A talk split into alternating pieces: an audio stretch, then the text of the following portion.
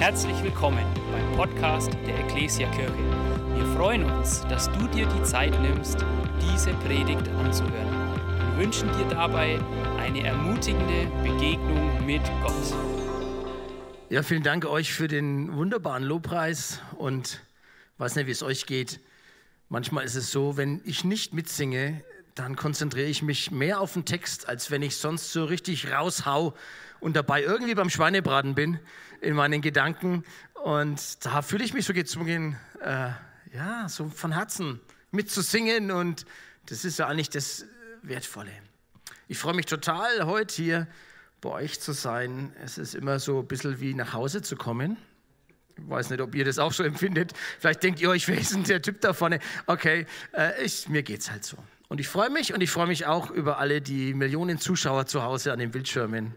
Schön, dass ihr auch da seid und wir wünschen uns, dass das, was hier an Atmosphäre, an Geist Gottes da ist, das wir nicht machen können, dass das so rüber schwappt. Ja, im Glasfaser geht ja alles durch. Und dass das auch bei euch zu Hause ankommt und dass der Geist Gottes auch zu euren Herzen redet. Voll schön, dass ihr dabei seid und auch alle ihr, die ihr da seid. Ich finde es übrigens sehr mutig und äh, eine gute Idee in den Zeiten, in denen wir jetzt leben, das Thema, die Themenreihe Beziehungsweise, also Beziehungen zu wählen. Ja, gerade jetzt, wo das vielleicht ein bisschen so zu kurz kommt und wo man denkt, na ja, äh, wir leiden doch genau darunter.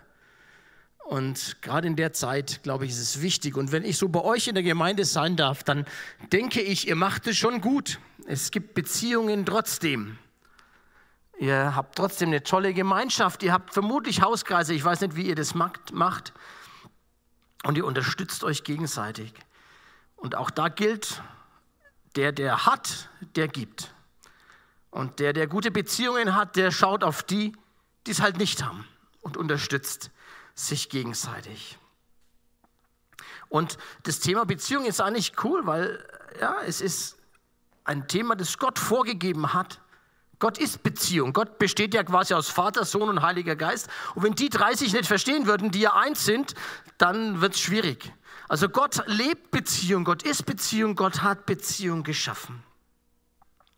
Und ich darf jetzt anfangen mit dem mit dem ersten Thema. Das Thema ist Ehe. Nicht das erste ist es gar nicht, das zweite, glaube ich, ist es in eurer Serie. Das Thema ist Ehe. Ein wunderbares Thema, wie ich finde. Aber vorweg möchte ich gleich was sagen. Ich will ja jetzt, logischerweise, lässt sich nicht vermeiden, bei dem Thema immer über Ehe reden.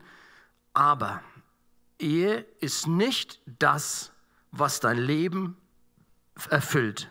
Ehe ist nicht das, was dich satt macht, was all das, was du brauchst, all das, was du vermisst, ja, dir bringt.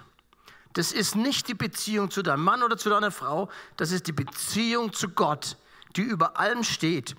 Und wenn du erwartet hast heute, dass ich dir erzähle, dass Ehe das Nonplusultra ist und 37 Tipps, wie das jetzt von nun an nur noch rosa Wolke ist, dann werde ich dich enttäuschen.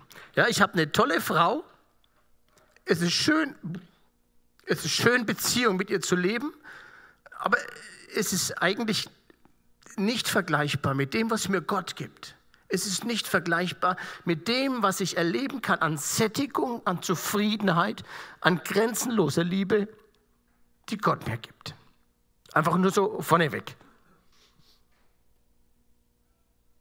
Immer mal wieder saßen so junge Ehepaare bei uns in meinem Wohnzimmer oder auch sonst wo und dachten, ja, wir unterhalten uns mal mit Pipes und die retten jetzt unsere Ehe. Und dann habe ich festgestellt, ich bin ein schlechter Eheretter. Irgendwie äh, kann ich das gar nicht so, weil mir sind da gar nicht die besten Tipps eingefallen. Und ich muss zu meiner Stande gestehen, ich habe jetzt kürzlich, als der, der Benny mich gefragt hat, ob ich über Ehe predigen äh, möchte, bin ich so ins Arbeitszimmer, da saß meine Frau und habe gesagt, also Beate, in nächster Zeit werden wir uns öfters mal über Ehe unterhalten. Und die hat mich also total entgeistert angeschaut, sowas habe ich ja noch nie gesagt. Ne? Und da gesagt, hä, was willst denn du? Und dann habe ich gesagt, ja, ich werde über Ehe predigen. Und dann hat sie gesagt, hä, da hast doch du überhaupt keine Ahnung davon. also das ist auch schon fies, muss ich sagen, ja, nach 27 Jahren Ehe kriegt man sowas von der Frau gesagt. Also ich weiß nicht, äh, ich habe das jetzt auch extra nachgerechnet vorher, damit es so Flow rüberkommt, 27, ja, nicht, dass man da nachrechnet, peinlich, weil das ist ja auch hier Streaming. Und ich muss jetzt ehrlich sagen, ich bin irgendwie, ja, ich, ich bin jetzt so der Ehetyp-Mensch. Ich habe auch noch nie in meinem Leben ein Ehebuch gelesen oder ein Eheseminar besucht. Ich glaube, wir waren noch nicht mal auf einem Candlelight-Dinner. Und ja, ich, wir, ich, wir, haben auch, wir machen auch nie so, jetzt ist Ehezeit, wir reden über uns. Weil, und versteht mich nicht falsch, das ist alles total super und ganz gut. Aber der Typ bin ich nicht. Ich habe ja mal nachgeschlagen. Also wenn ihr, danke, wenn ihr Tipps braucht für eure Ehe, ist überhaupt kein Problem. Ich habe hab mal bei Google eingegeben, Bücher, Ehe. 20 Millionen Treffer. Eine kleine Auswahl seht ihr hier. Also, ja, ich habe also nur die fünf Sprachen der Liebe, da kenne ich alle fünf Überschriften. Aber ich weiß es nicht, ich lese da einfach nach. Da gibt es ganz viele Tipps. Kauft euch von den 20 Millionen eine Million. Und es ist bestimmt ganz super und ganz klasse. Aber ich bin nicht so der Typ dafür. Nur mal, damit ihr halt wisst, dass ihr ganz umsonst gekommen seid. Einfach umschalten daheim, nein, Spaß. Deshalb ist mir nichts anderes übrig geblieben, als mal in die Bibel nach, nachzuschauen und zu schauen, ja, was, was steht denn in der Bibel? Und in der Bibel steht drin, dass die Ehe eine Erfindung von Gott ist. Kleinen Moment.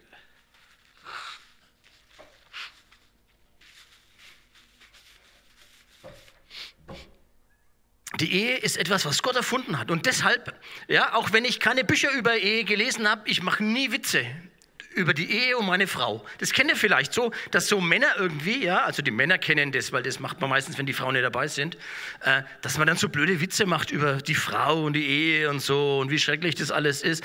Und nein, es ist nicht schrecklich. Und ich finde das irgendwie zu heilig, als dass man das so in den Dreck zieht. Und selbst wenn ich damit äh, Karriere als Comedian machen könnte, irgendwie über Witze über die Ehe, ich würde das nicht machen und ich mache es auch nicht. Es ist einfach zu wichtig und zu schön. Gott hat es erfunden. Wir lesen. Ganz am Anfang. Und Gott sprach, lasst uns Menschen machen, ein Bild, das uns gleich ist. Und Gott schuf den Menschen zu seinem Bild, zum Bild Gottes schuf er ihn und schuf sie als Mann und Frau. Also, was ist jetzt da passiert? Gott sagt, wir machen Menschen. Wir, also Gott der Vater, der Sohn, der Heilige Geist über die Schulter geschaut vielleicht. Er gesagt, jetzt machen wir Menschen. Und das soll sein, uns zum Bild.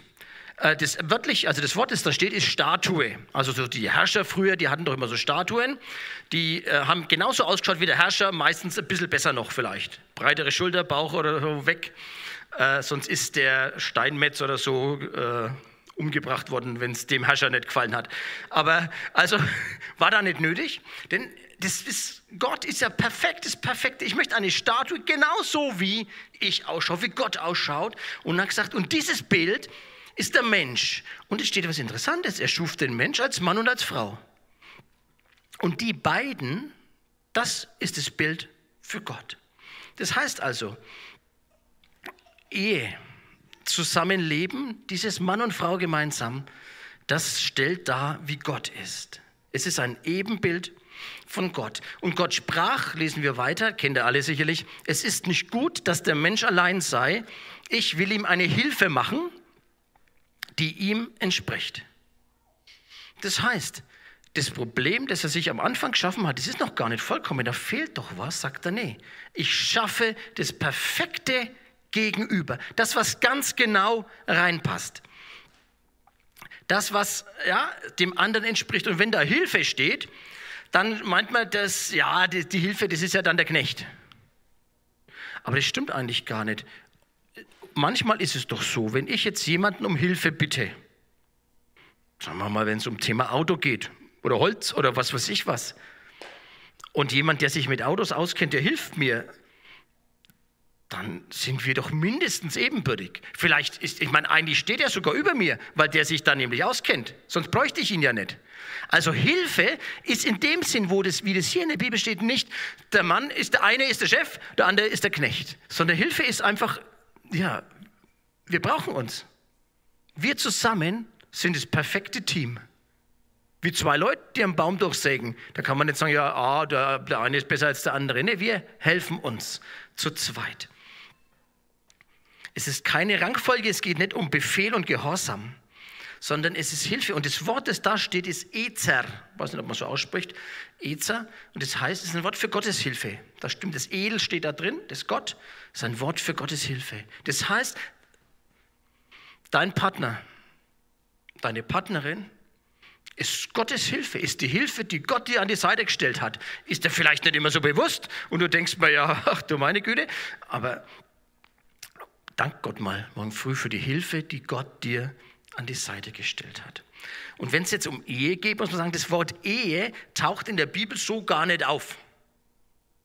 Die Leute haben halt irgendwie geheiratet und dann haben sie zusammengelebt. Meistens wurde die Braut irgendwie gekauft oder geholt oder halt irgendwie arrangiert. Dann hat man geheiratet und das ist halt dann das, was man jetzt so als Ehe bezeichnet. Und Ehe, das deutsche Wort für Ehe, kommt von dem Wort, altdeutschen Wort Eva, habe ich nachgelesen, und es bedeutet Gesetz. Voll unromantisch eigentlich. Also, wir führen eine Ehe, weil halt Gesetz. Naja, könnte schlimmer kommen, aber gut. In der Bibel steht da eigentlich gar nichts drin. Aber im Grunde genommen, in der Bibelstelle wird es klar. Darum wird ein Mann seinen Vater und seine Mutter verlassen und seiner Frau anhängen und sie werden sein ein Fleisch. Und das Wort für anhängen, das heißt wirklich anhängen. Das heißt ankleben, anleimen, anhaften. Also man zieht aus vor daheim, ist zusammen und klebt zusammen. Vielleicht denkt man sich manchmal in der Früh, ja, wer klebt denn da an mir immer noch? Ja, aber, äh, aber das ist der Gedanke. Man klebt zusammen, man ist ein Fleisch. Und dieses Einheit, dieses Zusammen, das ist das, was Gott eigentlich das sieht und was Gott segnet. Diese Einheit. Ich habe es vorhin in dem ersten Gottesdienst schon gesagt, das Beispiel ist mir da eingefallen. Es ist ziemlich doof, aber auch gut. Wenn du nämlich beim Metzger bist und ein gemischtes Hackfleisch kaufst, dann kannst du das gar nicht mehr trennen. Dann kannst du nicht mehr sagen, versuch das mal, ich trenne jetzt hier Rind von Schwein. Nein, das ist einfach alles so zusammen. Und das ist ein blödes, aber ein Bild für Ehe. Und also, ich weiß nicht, ich, ich kriege auch das Bild nicht mehr aus meinem Kopf raus. Ich fürchte immer, wenn ich jetzt Hackfleisch kaufe, denke ich an meine Frau. Ja, ja, ich weiß auch nicht. Hoffentlich geht es euch wieder aus dem Gedächtnis. Aber so ist eigentlich ein Ehe. Es ist was, eine Gemeinschaft, die zusammengehört, die zusammenhängt. Und das ist das, was Gott wollte und das ist das, was Gott segnet. Und ich glaube, wenn wir heutzutage oft sagen, ja, ja, wir brauchen das gar nicht. Hauptsache, wir lieben uns, dann kannst du das ja machen, wie du willst. Aber ich glaube nicht, dass du diesen Segen, den Gott vorbereitet hast, hat, dann bekommst, wenn du die Ehe so lebst. Und dann sagt Gott, ja, äh, im, im vorherigen Vers, es ist ein Zeichen, wir sind als Ebenbild, dieses, diese Gemeinschaft zusammen ist ein Ebenbild für Gott. Das heißt also, wenn meine Kinder unsere Ehe sehen, dann denken die immer an Gott. Dann denken immer, wow, wie groß ist Gott? So ist die perfekte Liebe Gottes, wie meine Eltern das vorleben. Das ist Barmherzigkeit, das ist Gnade. Ja, da sprüht doch überall raus, wie die miteinander umgehen. Das ist ein Ebenbild von Gott. So hat sich Gott es vorgestellt. Wow. Jetzt habe ich meine Kinder eine peinliche Frage gestellt. Kürzlich, weil ich wusste ja nicht, was ich predigen soll hier, ohne Bücher gelesen und so. Dann habe ich gesagt, sag doch mal, ich muss euch jetzt einmal fragen, habt ihr nicht irgendwie so, was denkt ihr, was ist denn das Geheimnis unserer Ehe? Also ihr wisst ja, manchmal läuft es doch auch ganz gut und so, ja, aha, Eier, Eier. Also das fragt sowas nie eure Kinder bitte. Äh, aber habt ihr, wisst ihr da, was, was könnte das sein? Mein kleiner Sohn hat gesagt, hey, ich frage die Mama. ja, da sind die Rollen verteilt.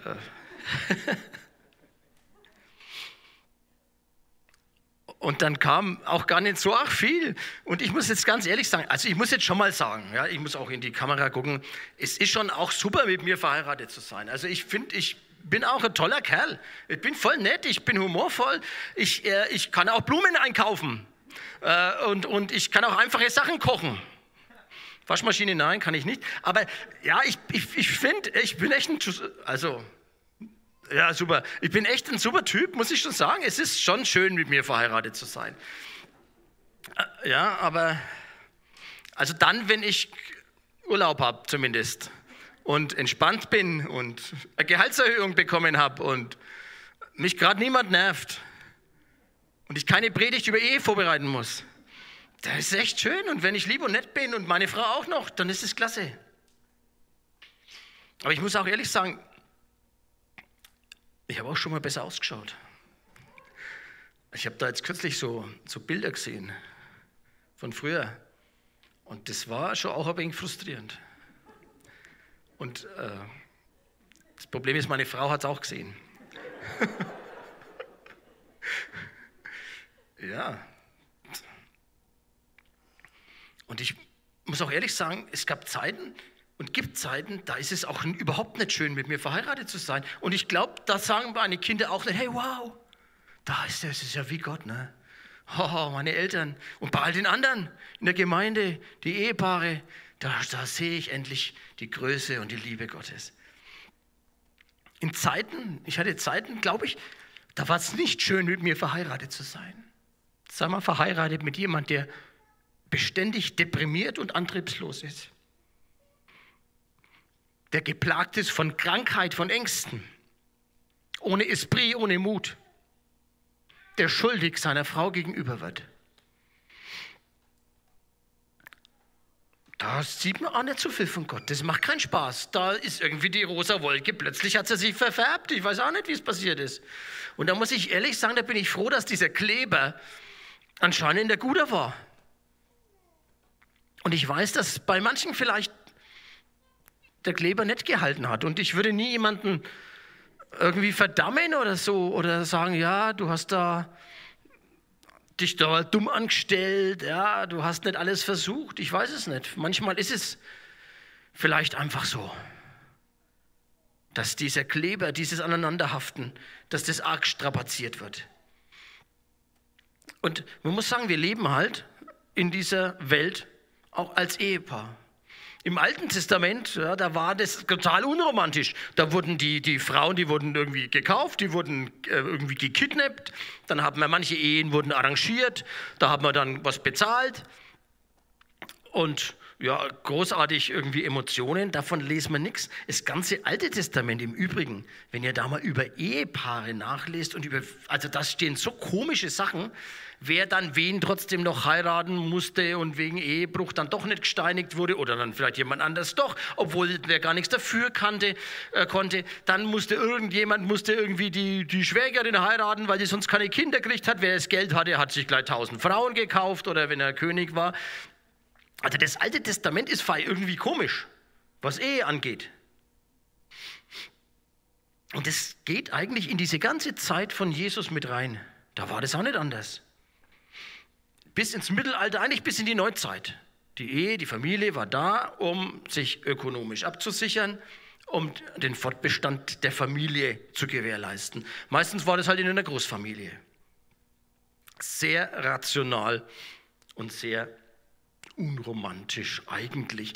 Und ich frage mich, ob Gott das jetzt so gewollt hat oder ob das halt irgendwie auch war, weil sie nicht mehr im Paradies waren.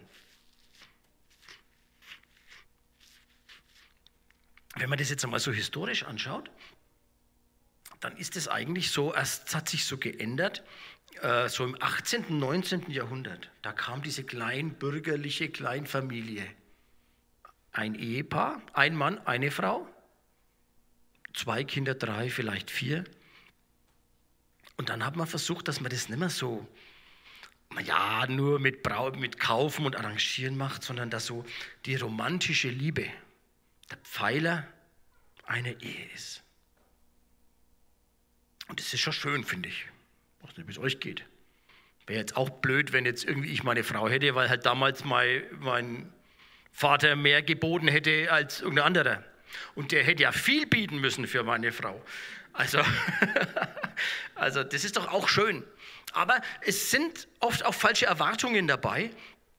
Und diese rosa Wolken, diese rosa Wolken verwandeln, die manchmal auch ein bisschen dunkelrosa. Grau, schwarz, Gewitter. Und manchmal verliert man so seinen Spaß. Und ich habe festgestellt, auch gerade mit jungen Ehepaaren, dass diese Erwartung an die Ehe sehr überhöht ist. Gerade bei Christen. Unser, aber die Ehe ist doch ein Teil von unserem Leben. Wenn wir jetzt mal anschauen, unser Leben in allen Bereichen bestehen doch aus Hoch und Tief. Wir haben, wie der Prediger schreibt, Zeiten des Lachens und des Weinens, des Klagens und des Tanzens. Unser Leben ist Scheitern, ist Vergebung, ist Neuanfang.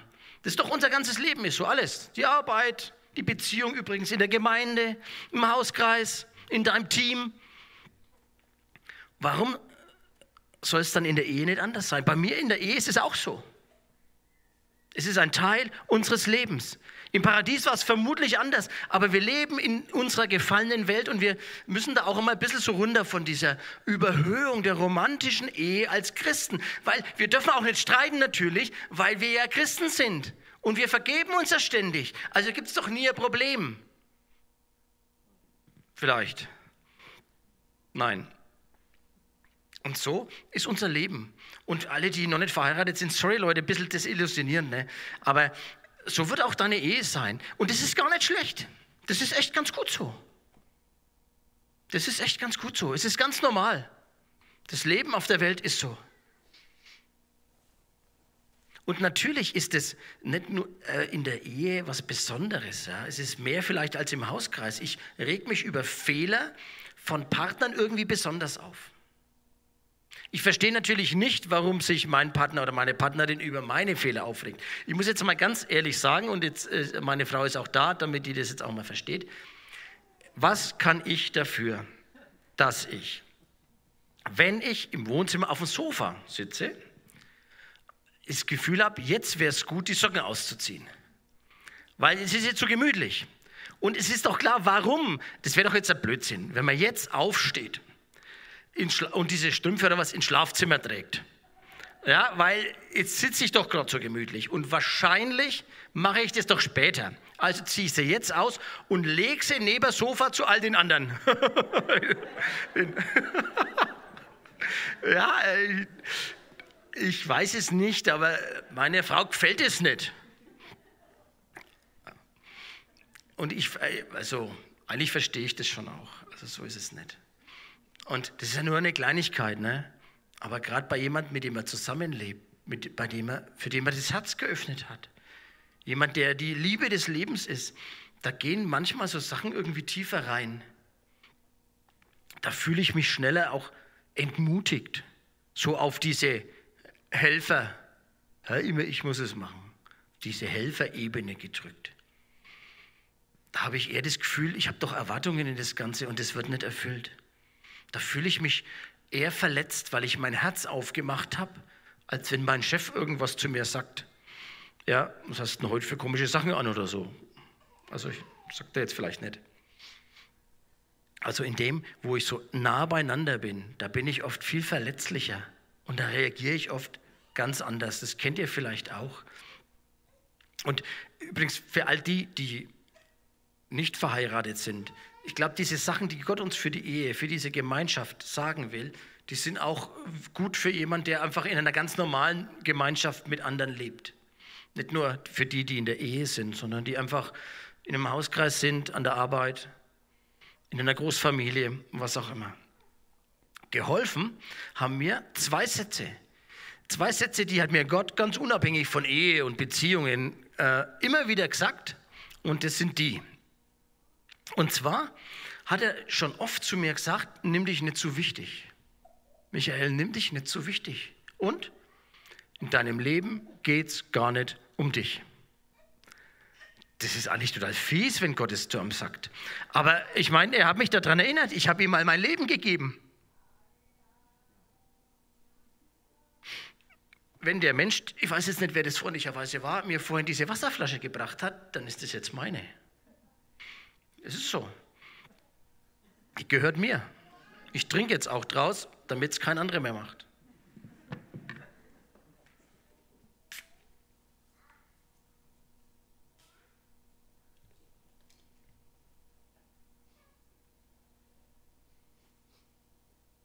So gehöre ich Gott.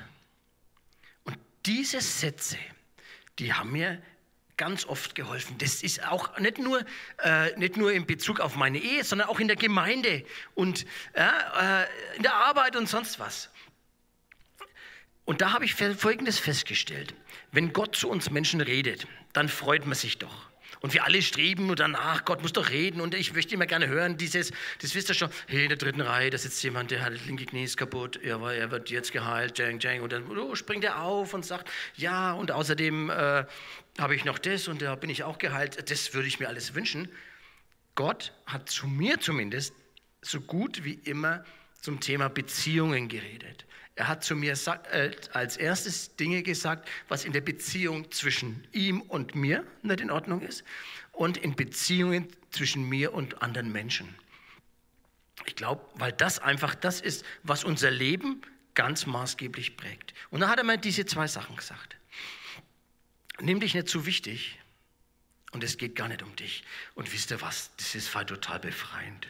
Das klingt ja im ersten Moment total erniedrigend und was, was ist denn das für ein Gott? Aber eigentlich ist es befreiend. Wenn dieser Gott zu mir sagt, lass mich mal machen. Es geht in deinem Leben um mich. Du musst nicht ständig dafür sorgen, dass du, natürlich musst du arbeiten und essen und so, logisch, aber du musst nicht selber dafür sorgen, dass dein Innerstes zufriedengestellt wird dass dein Hunger nach Leben, nach Erfüllung ja, okay geht. Nee, das mache ich, das macht Gott. Die Liebe meiner Frau ist echt schön, ist super. Aber sie ist nicht existenziell für mich. Existenziell sättigen, zufriedenstellen tut mich die Liebe von Gott. Deswegen ist es nicht das Wichtigste, dass man irgendeinen Partner oder Partnerin findet, weil dann ist man ja im Weg Gottes überhaupt nicht. Das Wichtigste in meinem Leben ist, dass ich mit meinem Gott eine 1a-Beziehung lebe. Der erfüllt mich. Da kann ich mich zurücklehnen. Der schimpft nicht mal wegen Socken, also das ist doch super. Und vielleicht ermahnt er mich trotzdem manchmal in der Hinsicht. Ich lebe für Gott und für Gott bin ich die Nummer eins. Und wisst ihr, ich darf scheitern. Ich darf scheitern in meinen Beziehungen. Ich darf total daneben liegen bei dem, was ich sage in meinem Hauskreis oder in meinem Team. Ich darf sogar mal über meinen Pastor schimpfen. Und Gott vergibt mir das. War keine Aufforderung übrigens. Und Gott vergibt mir das. Ich darf in meiner Ehe, in meinen Beziehungen, in denen ich lebe, scheitern. Manchmal ist das Scheitern so groß, dass gar nichts mehr geht, dass ich ganz von vorne anfangen muss. Es ist, dann ist es so dann ist es echt schade. Aber Gott hält trotzdem an mir fest. So, und jetzt habe ich doch noch einen Tipp für euch, die ihr in einer Ehe lebt oder in, einfach in anderen Beziehungen. Und zwar, das, was Gott uns dazu sagt, ist ganz einfach. Wir lesen das in Epheser 5. Da steht, ordnet euch einander unter in der Furcht oder in der Ehrfurcht Christi. Ihr Männer, liebt eure Frauen, wie auch Christus die Gemeinde geliebt hat und hat sich selbst für sie dahingegeben. Deshalb sage ich noch einmal, dass jeder Ehemann seine Frau so lieben soll, wie er sich selbst liebt und dass die Ehefrau ihren Mann achten und respektieren soll.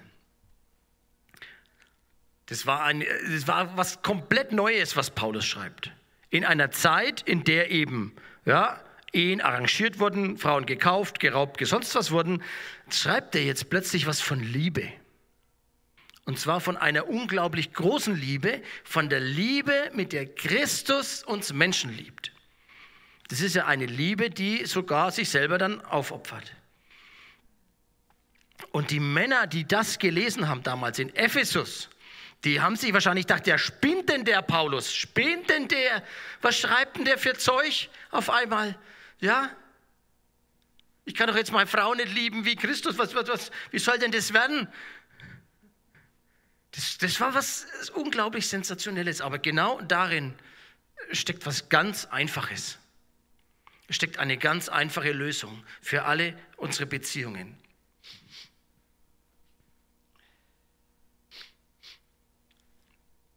Da steht, dass wir einander lieben sollen. Und wenn wir so eins sind, Hackfleisch, gemischte, gemischtes Hackfleisch, wenn wir so eins sind, dass wir gar nicht auseinander zu dividieren sind, dann gilt es für beide. Dann gilt es auch für die Frauen, die ihre Männer lieben sollen, wie Christus die Gemeinde geliebt hat und wie sie sich selber lieben. Und dann heißt es auch, dass ihr Männer, wir Männer, unsere äh, Ehefrauen achten und respektieren sollen. Gott sagt, liebt euch gegenseitig. Und deshalb ist es so wichtig, dass ich weiß, dass Christus mich liebt. Dass ich das aufsauge in mir, diese Liebe von Gott. Dass ich weiß, egal was ist, ich, ich, ich breche mir nichts ab, wenn ich jemand anders lieb. Es ist, nicht, es, ist, ich, es ist kein Schaden für mich. Weil ich ja einfach, ich habe einfach genug davon. Wenn ich eine Million habe, dann ist es auch nicht so schlimm, wenn ich jetzt irgendwie, keine Ahnung, 100.000 hergebe, weil ich einfach genug habe. Und wenn ich voll bin von der Liebe Christi, dann kann ich auch jemand anders lieben. Unabhängig von den Emotionen, von der Wolke Nummer 7 oder rosa oder dunkelblau, ganz egal.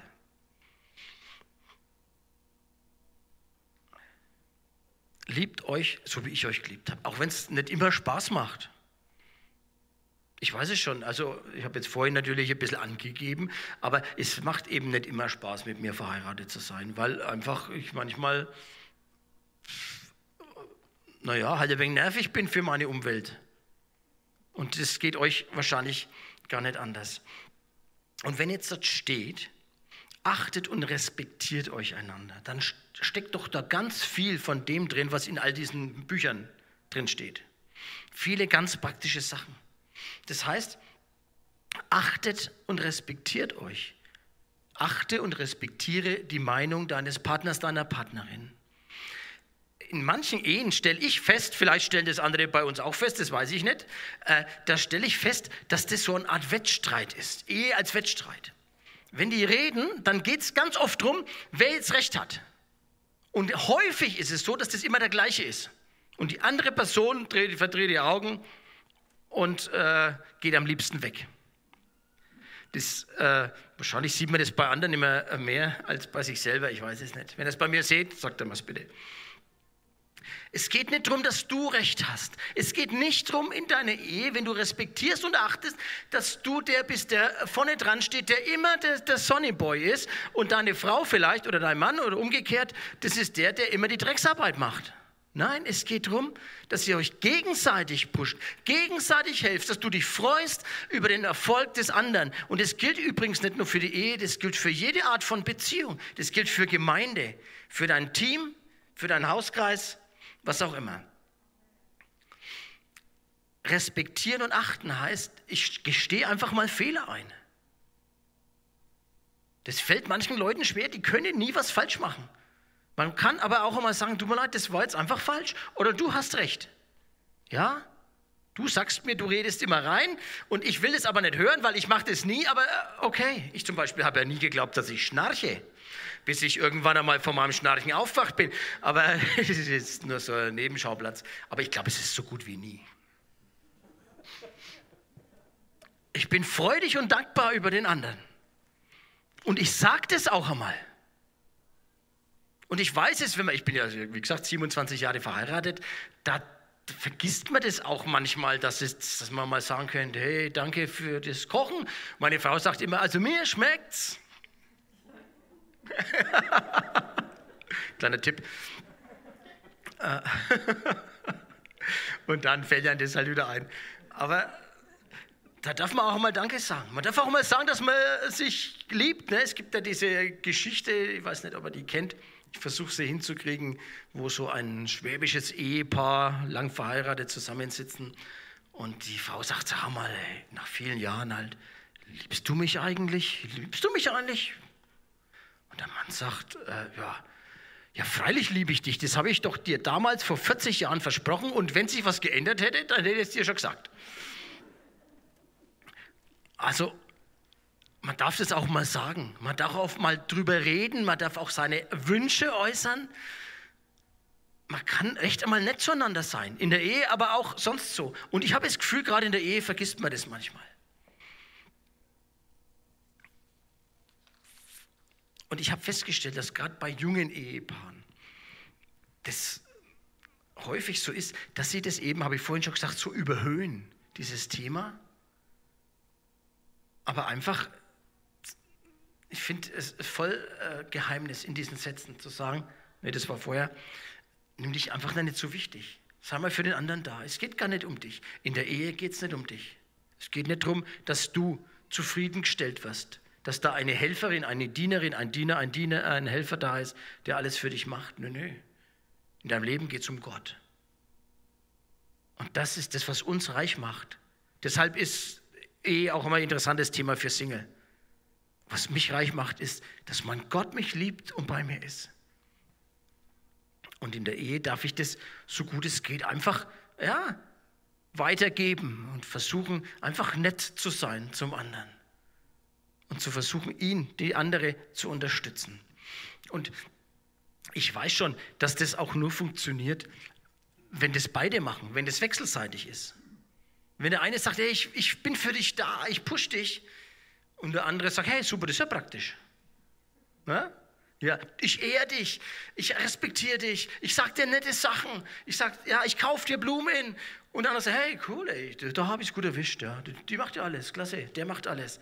Wenn das so ist, funktioniert das Ganze natürlich nicht. Ist mir schon klar. Es muss bei beiden, von beiden Seiten kommen. Und deshalb gibt es halt viele Verletzungen, auch in dem Bereich. Manche bleiben alleine, manche sind alleine und die Ehe ist gescheitert. Manche haben schlechte Erfahrungen gemacht mit Beziehungen generell. Die wollen, die haben Angst davor.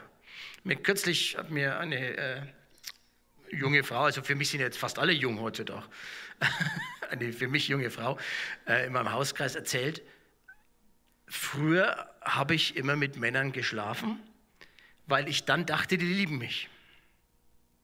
Das wollten die. Deshalb habe ich das gemacht und dann habe ich mich kurz geliebt gefühlt. Diese Erfahrung gemacht zu haben, macht natürlich was in einem drin. Das macht natürlich was kaputt. Wie willst du dann an eine romantische, äh, beidseitig äh, äh akzeptierende Ehe glauben? Und das sind Sachen, die Gott aber heilen will. Vielleicht fällt es dir überhaupt schwer, eine Beziehung zu leben. Vielleicht hast du schlechte Vorbilder gehabt von deinen Eltern. Ja, da gab es nichts Nettes. Vielleicht war das dein Papa vorhin von der Geschichte, die ich erzählt hatte, mit wenn sich was ändert, sage Bescheid. Vielleicht hast du das gar nicht so erlebt, wie das geht. Und vielleicht bist du der, der verletzt und der viel falsch gemacht hat. Oder du bist der, der sagt, Mensch, ich weiß nicht, ich habe das Gefühl, bei mir läuft es immer schief. Dann sage ich dir, ja, ja. So ist das Leben. Und so kann das Leben sein.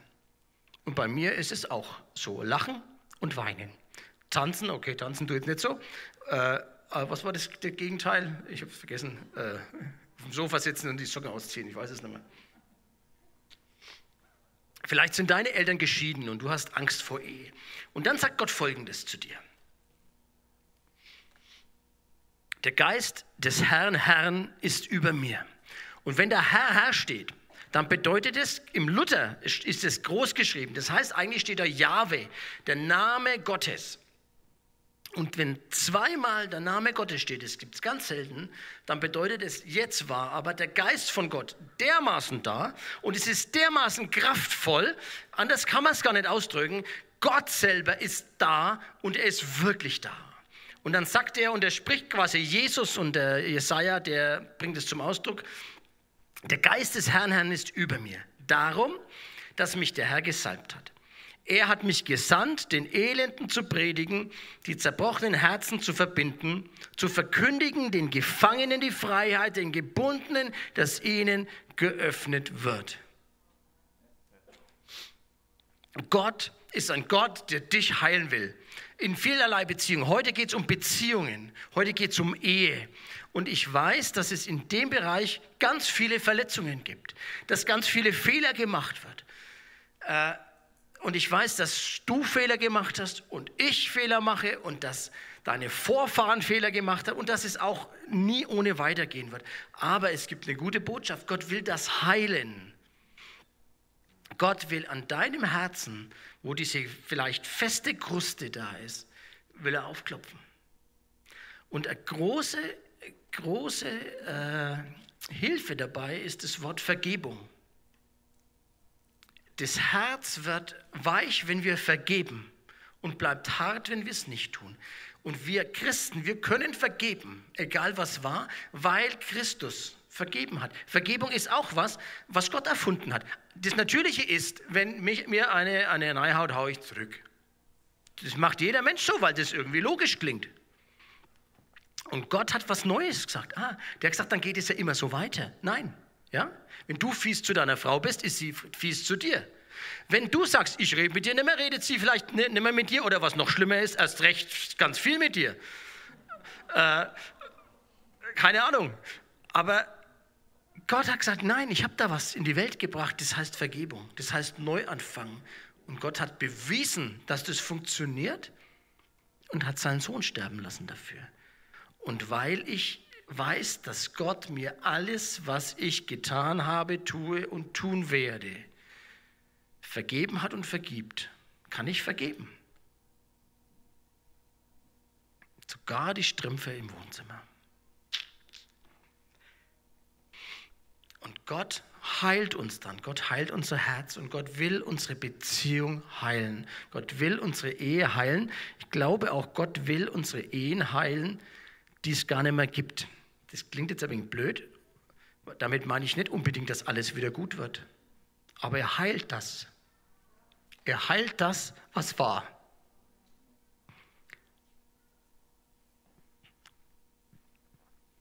Ich lese nochmal diesen Vers.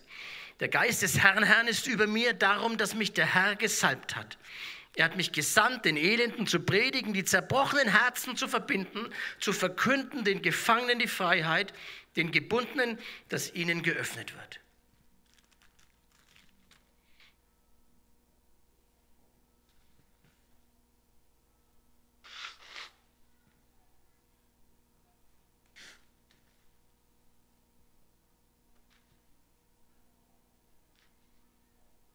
Ich habe äh, Mikrofonallergie und dann passiert es immer.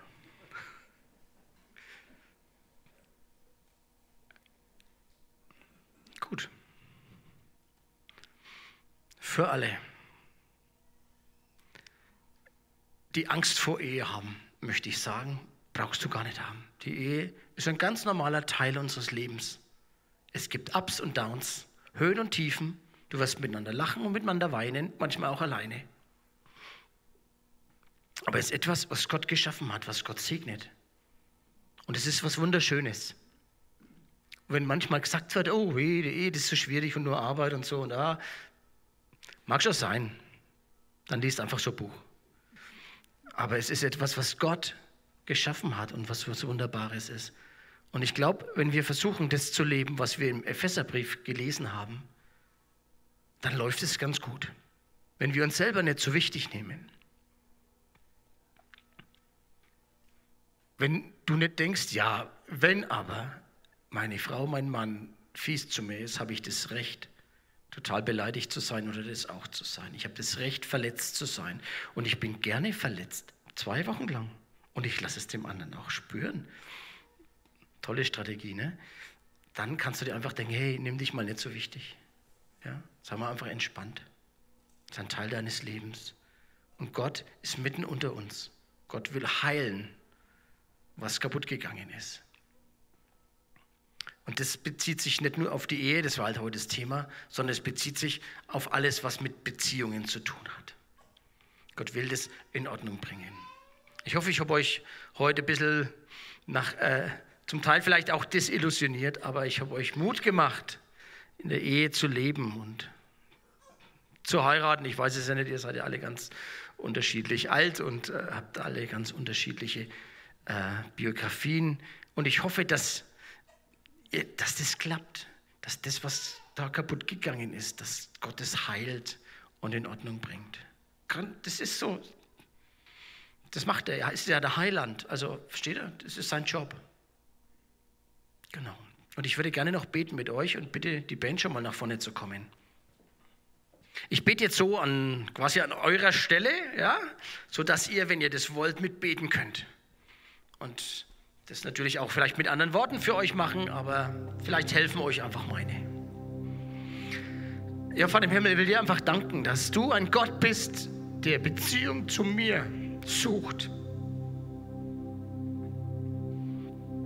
Ich danke dir, Vater, dass du alles gegeben hast, damit mein, meine Seele, mein Herz, ich selber erfüllt sein können. Von dir, von deiner Liebe. Du hast deinen Sohn für mich gegeben. Du erfüllst mich mit deinem Geist. Vielen Dank. Ich will dir danken für das Geschenk von Beziehung zu anderen Menschen, für das Geschenk der Ehe. Ich will dir danken für meinen Mann, ich danke dir für meine Frau. Ich danke dir für die Hilfe, die du mir dadurch gegeben hast.